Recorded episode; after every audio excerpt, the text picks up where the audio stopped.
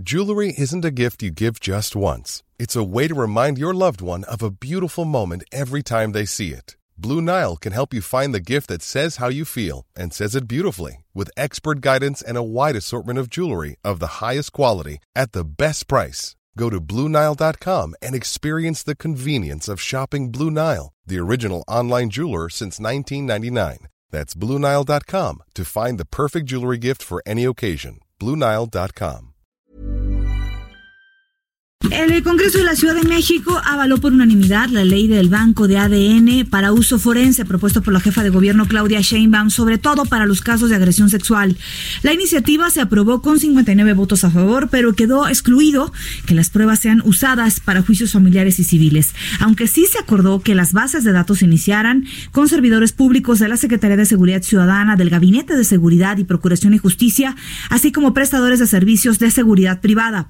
Para hablar a detalle de esta iniciativa en el noticiero capitalino del Heraldo Radio 98.5 de FM, vamos a platicar con el presidente de la Comisión de Procuración y Administración de Justicia del Congreso de la Ciudad de México, el diputado Eduardo Santillán Pérez. ¿Cómo está, diputado? Muy buenas noches.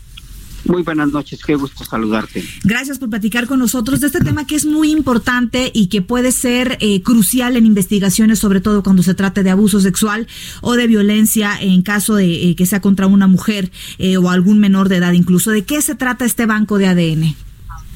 Pues mira, como lo señalas, efectivamente se trata de contar con un banco de ADN en el cual estarán registrados en primera instancia las muestras que se obtengan de un hecho delictivo, en segunda instancia de las personas que están procesadas penalmente por alguno de los delitos como feminicidio o eh, delitos sexuales, principalmente en contra de mujeres, también las personas que estén sentenciadas y se agregan también a los integrantes de los cuerpos de seguridad ciudadana y de seguridad privada. Esto va a permitir que, como bien lo señalas, en que se lleve a cabo una investigación sobre un delito en esta materia, pues eh, se pueda eh, eh, corroborar la existencia de ADN en una escena del, crimen, el dato que exista sobre una de una persona que sea coincidente de ADN respetando en todo momento. Eh, Estamos teniendo, diputado, derechos humanos. Lo escuchamos un poco cortado.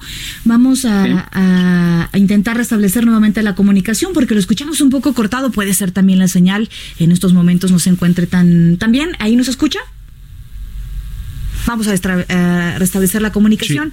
Y esto es algo muy parecido, Manuel, a que hacen algunos otros países como Brasil, incluso Estados Unidos cuenta con un banco de ADN en el que cuando se presentan o se encuentra incluso un cuerpo, cuando eh, se presentan algunas acusaciones eh, acerca de violación o abuso sexual, este banco de sangre es muy útil. Ahora sí restablecemos la comunicación con el diputado Eduardo Santillán Pérez. ¿Nos escucha, diputado? Así es. Ahora lo escuchamos fuerte y claro. Correcto. Entonces te comentaba, pues eh, eficienta mucho las investigaciones eh, en esta materia y poder contrastar ADN que en una escena del crimen con esta base de datos de la ciudad. Bien, y a ver, ¿quién va a operar este banco? ¿Dónde va a estar? Eh, ¿Cada cuánto se va a, recurrir? Bueno, ya nos, ya nos platicó. Cada vez que se hagan este tipo de investigaciones, ¿dónde va a estar este banco? ¿Quién, quién lo va a operar, diputado?